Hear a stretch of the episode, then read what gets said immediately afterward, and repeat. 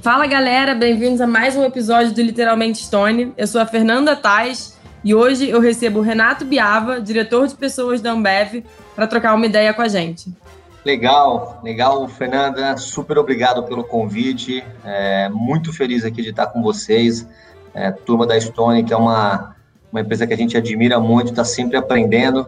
Acho que vai ser muito legal estar aqui hoje para bater um papo com vocês sobre esse livro que tem muitos insights e muita coisa legal para a gente aprender. Eu e o Renato hoje ele já adiantou um pouco, a gente vai falar sobre gestão de negócios, a gente vai falar sobre o livro O Lado Difícil das Situações Difíceis.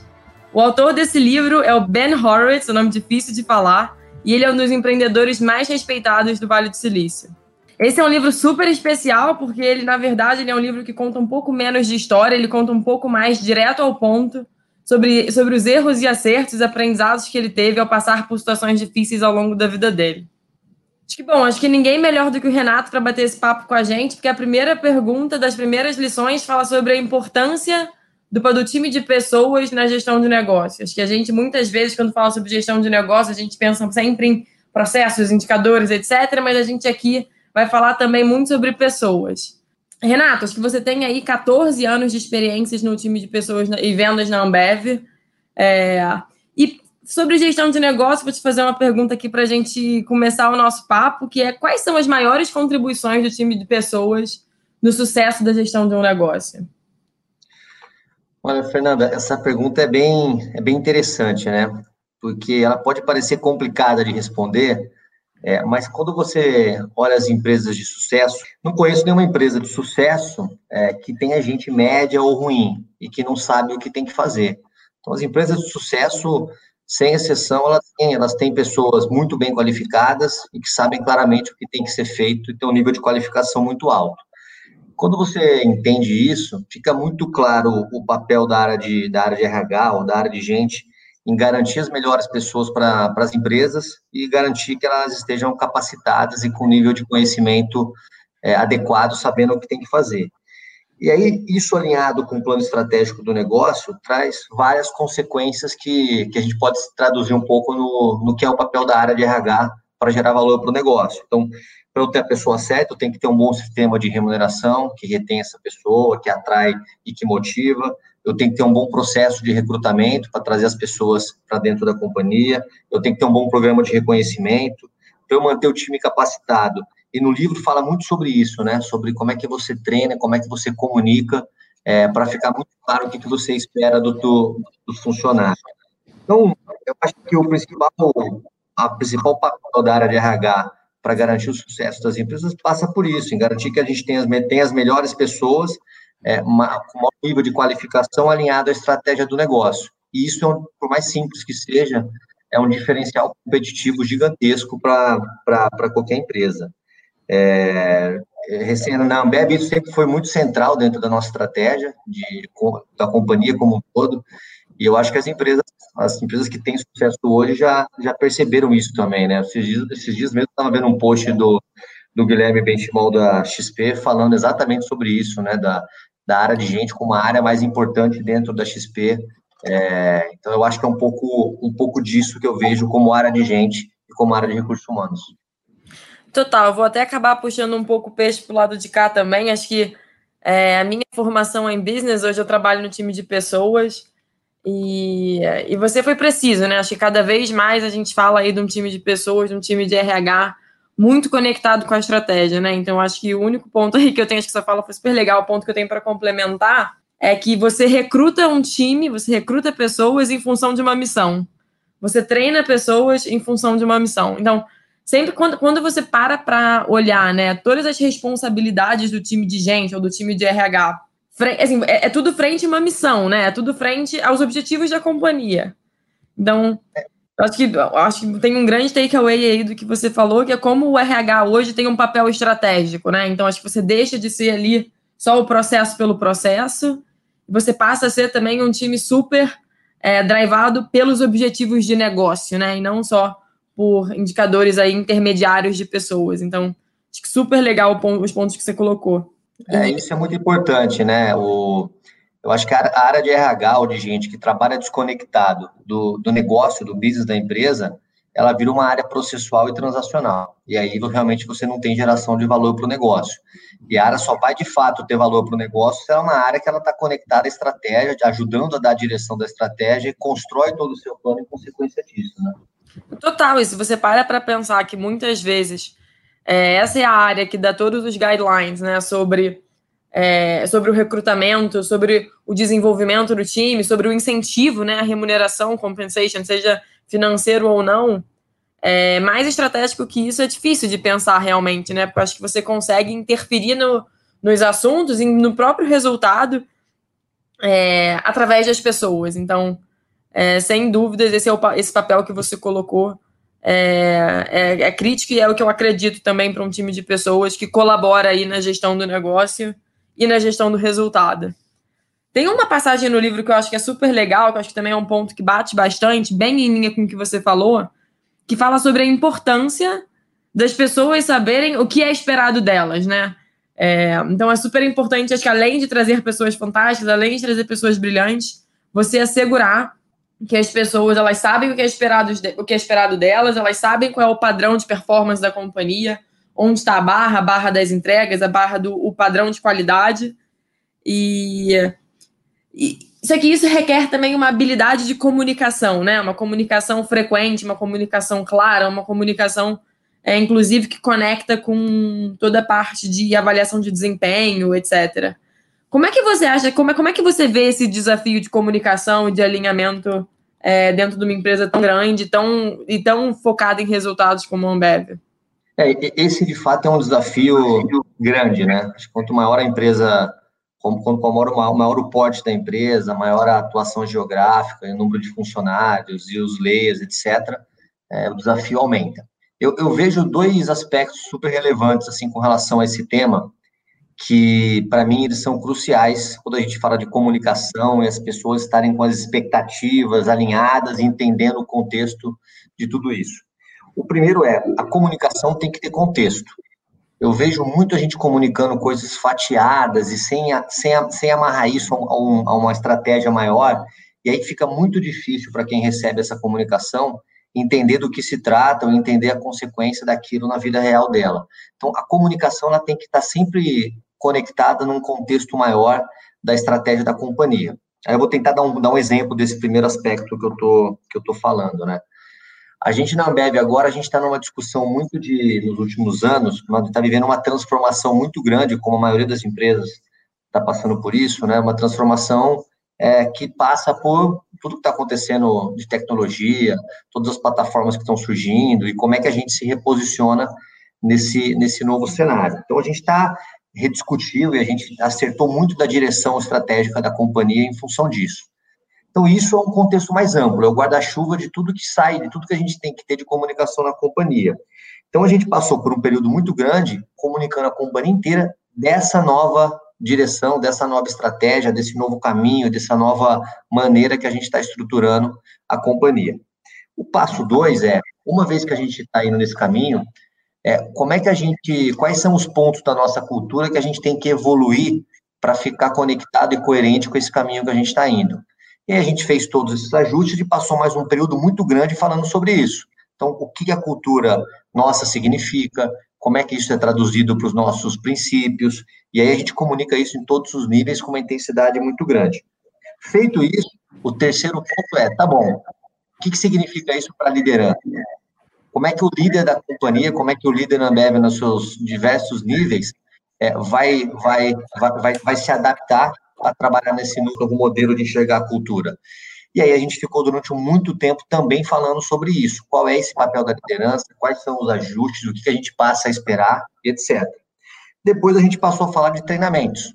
Tá bom, quais são, como é que a gente vai ajudar vocês nessa jornada? E aí a gente lançou toda a plataforma de capacitação para a gente, é, a gente usa o termo de reskilling, né, para a gente ajustar ou, ou preparar novos skills é, para o nosso time. Então, quando a comunicação chega de forma encadeada dessa forma, dentro de um contexto, é muito mais fácil de ser absorvido do que eu simplesmente comunicar um treinamento X ou comunicar é, um evento sobre cultura da companhia e etc.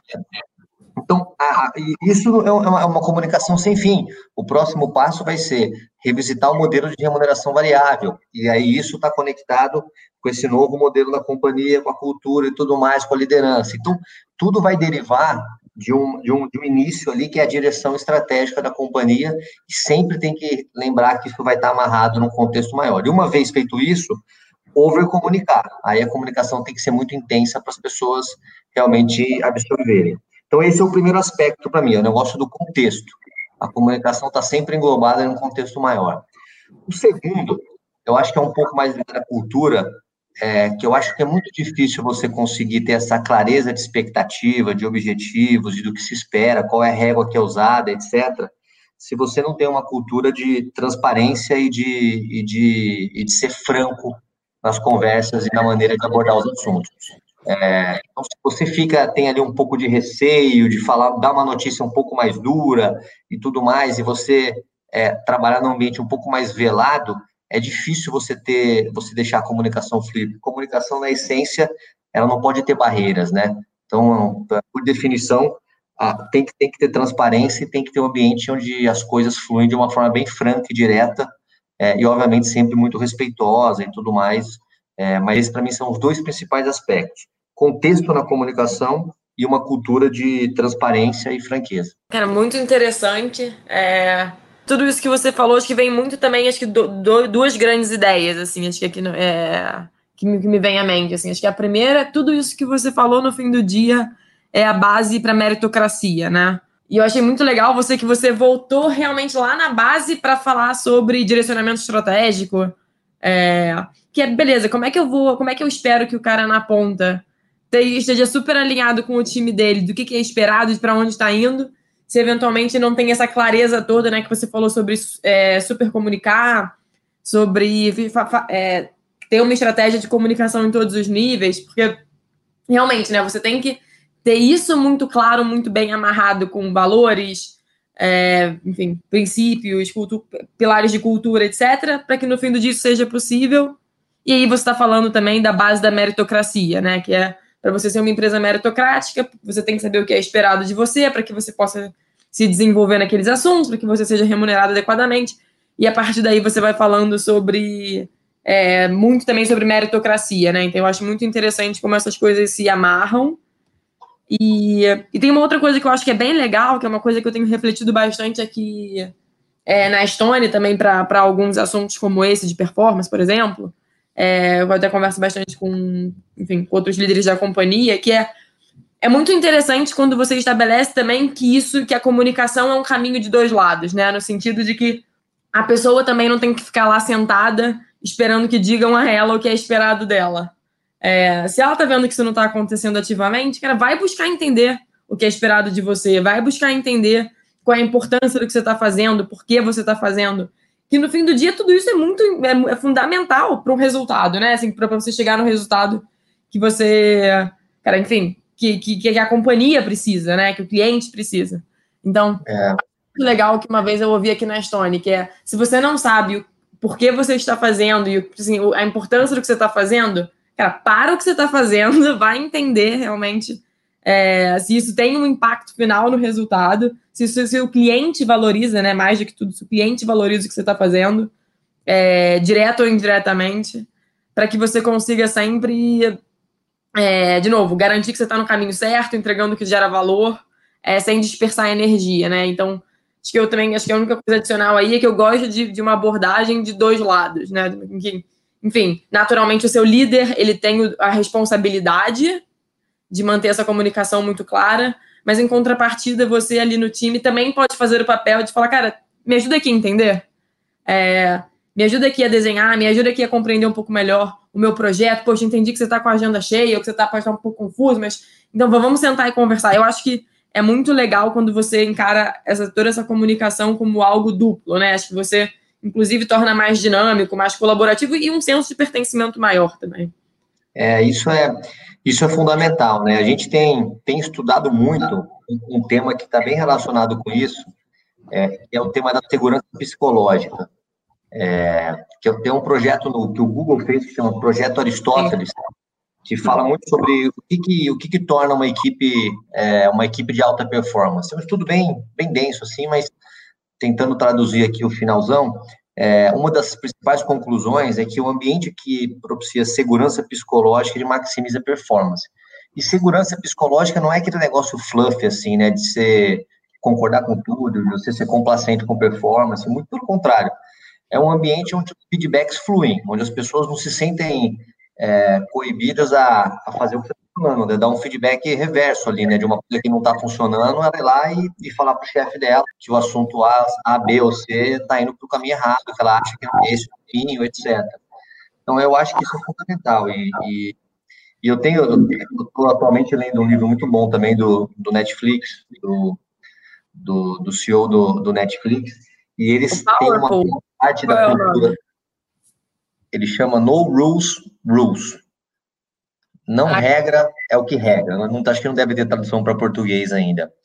Tá. E tem uma parte muito grande que ele, que ele fala sobre como ele construiu na Netflix uma cultura onde é, a mentalidade que ele colocou na cabeça dos funcionários é se você vê algo que você não concorda, ou que de alguma forma esteja errado, e você não se posiciona, não fala, no final você está atrapalhando que a companhia resolva um problema, ou que demore mais para resolver o problema. Então, tem que ser falado, tem que ser colocado, obviamente com respeito, obviamente é, de uma maneira construtiva, etc., mas você tem que, você tem que falar. Então, esse, a comunicação, acho que é muito por aí, né? Fala muito com o ambiente, com a, com a, com a com o fato das pessoas não terem medo de se posicionar e de colocarem seus pontos, se sentirem à vontade para apontar um problema. Eu acho que isso é fundamental em todos os níveis. Bom, vou até aproveitar aqui que a gente falou de Netflix e tem um livro deles que eu acho que é sensacional, que se chama Powerful, que é Como Construir uma Cultura Corporativa de Liberdade e Responsabilidade. É, enfim, acho que é, tá, é muito em linha com o que você falou, é uma leitura super fluida, super gostosa, e acho que fica aí também a indicação desse livro, que, cara, é, é espetacular. Eu acho que o Netflix, eu não sei exatamente como funciona na prática lá, né, mas eu acho que se, se eles conseguem replicar tudo que eles colocam nos conceitos, é espetacular, realmente. Muito legal. Acho que vou mudar um pouco aqui de assunto e até ir um pouco mais, é, falar um pouquinho mais do, do Renato. Acho que o livro ele fala bastante também, tirando aí, acho que a gente naturalmente acaba é, falando um pouco mais sobre pessoas, que eu acho que é um assunto que, enfim, que é 100% da nossa vida e nosso dia a dia. Mas o livro fala muito também sobre a importância das, de você sair da zona de conforto, né? Acho que é um pouco clichê, mas acho que o grande takeaway ali é que você desenvolve é, uma série de habilidades necessárias ali para gerir negócio, para gerir o processo, é, ou enfim, acho que você, você, você é capaz de desenvolver novas habilidades, é, principalmente mais rapidamente quando você está fora da zona de conforto. É, imagino que você tenha muita história para contar, mas é, na sua vida, quais foram os momentos chaves que mais te tiraram da, da zona de conforto? É, como é que você lidou com isso e qual, quais foram os seus principais aprendizados? Nossa, Fernanda, aqui foram, foram vários, viu? É, uhum. Imagina. Eu vou começar pelo início, assim, né? Eu, eu sou de formação, eu sou engenheiro elétrico, é, então me formei, tive uma formação técnica é, de engenharia, e quando eu entrei na Ambev, é, eu fui alocado na minha primeira na minha primeira alocação na área comercial, na área de vendas da Ambev. Então você pode imaginar um engenheiro elétrico, e eu tenho por natureza um perfil mais introspectivo, é, com 24 anos, 23, na, mais ou menos na época, e aí de repente com uma equipe de vendas para eu liderar. Eu tinha ali seis, sete, cinco vendedores é, que reportavam para mim e eu tinha que, que, aprender a liderar aquela turma com, com, sem ter tido nenhum tipo de experiência prévia. Então, esse eu te diria que foi um dos grandes desconfortos que eu tive, que me desenvolveu muito. Que aí nesse processo você passa por um autoconhecimento, de saber qual é, você vê pessoas, você pega insights, mas no final você tem que achar o seu jeito, né, de liderar. Isso é uma receita que é muito particular, é muito pessoal, assim. E aí é um desenvolvimento muito acelerado que você passa, e, e, e para mim esse foi uma das coisas que acho que mais me desenvolveu na companhia, rapidamente ter sido exposto a uma posição de liderança e ter que achar o meu jeito de liderar pessoas, times, como motivar, como cobrar, como desenvolver e tudo que envolve um papel de liderança logo no início. E aí até hoje você a gente vai passando por papéis que, que isso é exigido. Então, esse foi um primeiro momento que acho que eu passei que tive que me desenvolver muito. Eu tive um outro momento, então minha carreira foi no começo do comercial, por cinco anos na área comercial, e depois eu fui para a área de gestão, a gente, como a gente chama a área de, na, na Ambev, a área de RH. E eu fui convidado num determinado momento da minha carreira para ser o gerente geral de uma operação fabril nossa. Então, uma operação com 400 funcionários, bem grande no sul do Brasil. E aí eu tinha um gap técnico gigantesco. Eu já poderia, já estava razoavelmente desenvolvido em termos de liderança, gestão de pessoas, etc. Mas tecnicamente, realmente, eu tinha um gap muito grande para fechar. É, então foi um momento que eu tive que estudar muito, aprender muito do processo produtivo e tudo mais, tudo que tem disso. É, e é, conhecer um outro lado da companhia que eu não conhecia, que foi extremamente útil nas minhas outras posições que eu, que eu passei dentro, que eu passei dentro da Ambev depois. E por fim, o momento que a gente está vivendo agora. Acho que é, de uma hora para outra, num, num, num, dia para o outro, uma companhia de 30 mil pessoas, está todo mundo em casa, em pânico, é, preocupado com a saúde, a gente tendo que adaptar todos os processos é, de saúde da companhia para deixar as pessoas seguras, ao mesmo tempo a gente preocupado com a liquidez da companhia nesse cenário, então você imagina o que, que, o que, que foi o nosso o, a nossa rotina nos últimos, nos últimos meses nesse cenário, que é exatamente o que vocês devem ter vivido também aí na Estônia. O que eu posso dizer é que a gente vai sair daqui mais desenvolvido, mais forte, com novas, novas habilidades, novos skills, com mais, mais é, capacidade para fazer e para passar por outros momentos. Biava, mas um, acho que fiquei com uma curiosidade. Como é que você pessoalmente lida com essas situações? Então vamos lá. Acho que a gente se deparou aí, foi super rápido, né? Com, vou, usar o que a gente está vendo hoje, né? Do Covid. Então, da noite para o dia, a gente, puxa, se pegou aí com uma pandemia, todo mundo para casa, quarentena, etc. Como é que você pessoalmente lidou com essa, enfim, com essa informação, com essa situação? Como é, qual, qual é a sua dinâmica de pegar a bola? Beleza, vamos botar a bola no chão, vamos pensar como é que a gente vai fazer. Como é que você encara? Assim, é, profissionalmente falando, a gente, a gente agiu muito rápido. A gente formou um comitê de crise muito rápido ali. A gente, na, na primeira semana, é, da, da, da pandemia realmente bateu com força, a gente colocou todo mundo em casa. A gente tinha um comitê que a gente discutia três vezes ao dia os principais pontos que a gente tinha que ajustar no processo e rapidamente envolvia as pessoas que a gente tinha que envolver para a gente conseguir se adequar. Mas foi uma, uma, uma loucura de, de, de, de, jornada, assim, para a gente conseguir fazer. Eu acho que o importante nesses momentos, um, é colocar as pessoas em primeiro lugar, então, a gente é, você tem que dar tranquilidade para os funcionários, a gente não vai tomar nenhuma decisão é, que coloque a, a, a, a, o, a companhia na frente da saúde de ninguém. Então, esse é o primeiro ponto que eu acho que, que, que é super relevante, a nossa área tem um papel fundamental nisso. É, e no segundo ponto, a gente tem que ter muita agilidade também para tomar as medidas que vão, que vão garantir que o nosso negócio possa funcionar. Então, a gente toma muito cuidado no nosso caso, por exemplo, para a gente não fazer nenhuma demissão nesse momento. Já estava um momento de uma crise gigantesca na companhia, no mundo, etc. É, então, seria um momento muito duro para a gente fazer algum tipo de desligamento. Então, a gente fez um plano de guerra, fazendo todos os tipos de cortes que for, fossem possíveis de acontecer, para a gente não fazer um desligamento num momento difícil como esse. É, esse foi um pouco disso. No lado pessoal, também é duro, né? Porque você está, ao mesmo tempo que tem essa crise toda na companhia, você tem família, né? Você tem mãe, você tem é, é, esposa, filhos, etc. Então, fica você tem que é, equilibrar as duas coisas. É, e no meu caso, tenho dois filhos pequenos, um, um, de três anos e uma de uma menininha de oito meses, o Tom e a Olivia. A minha esposa empreende, então a gente ficou meio que se dividindo aqui no tempo para conseguir para conseguir dar conta e conseguir tocar a rotina da, que a gente teve em casa. E até que as coisas foram se adequando assim, graças a Deus hoje está bem mais estabilizado. Boa. Obrigada aí por compartilhar com a gente. Biava, agora a gente vai para um quadro chamado literalmente Renato Biava. Eu vou te fazer algumas perguntas em formato de bate-bola e a ideia é conseguir te conhecer um pouquinho melhor. Então, que é a primeira pergunta. Vamos Você lá. Um livro. Qual seria o título? Olha, eu vou, eu vou roubar aqui o, o título do Dante Alighieri, que acho que seria Divina Comédia. com tantos tombos e levantadas que eu acho que esse é um bom nome para o livro. Nossa, essa foi uma das melhores respostas. Quem você conhece que se escrevesse um livro, com certeza seria um best-seller? Olha, na, na, verdade eu não conheço a pessoa, mas eu acho, eu acho que tem uma pessoa que tem uma vida muito interessante, que se escrevesse um livro, acho que seria...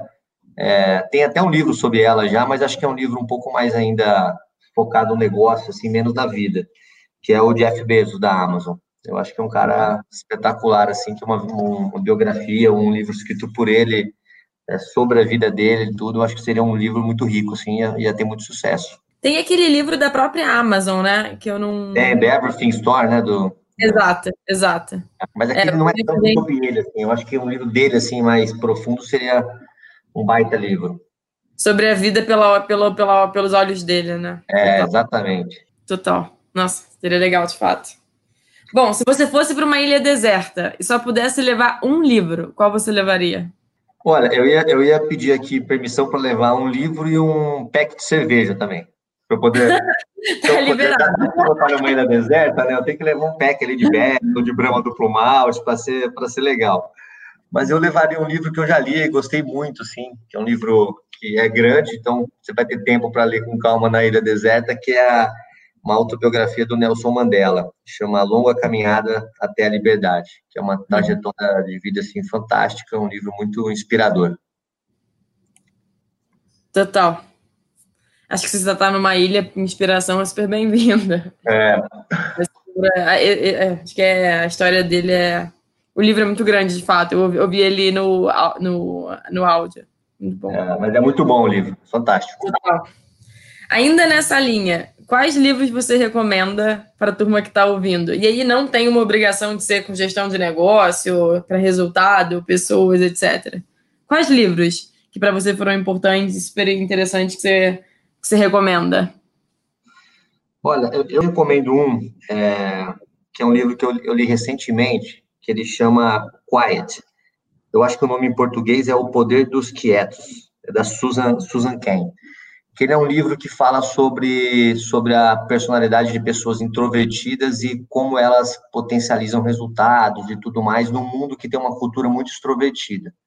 E como, na média, 50% da, 50 da população é introvertida, eu diria que ou quem está ouvindo é o próprio introvertido, ou esposo é, ou esposa é introvertido, ou os filhos, ou alguém da família, ou alguém que trabalha. Então, é um livro muito rico, assim, para você entender um pouco a mente das pessoas introvertidas e coisas que a gente é, julga um pouco no automático, mas que quando você reflete, às vezes não é a melhor decisão que você tomaria para o seu filho ou para quem você trabalha, etc. E quem não puder ler o livro, veja o TED dela, que já resolve, porque é, é sensacional assim o livro.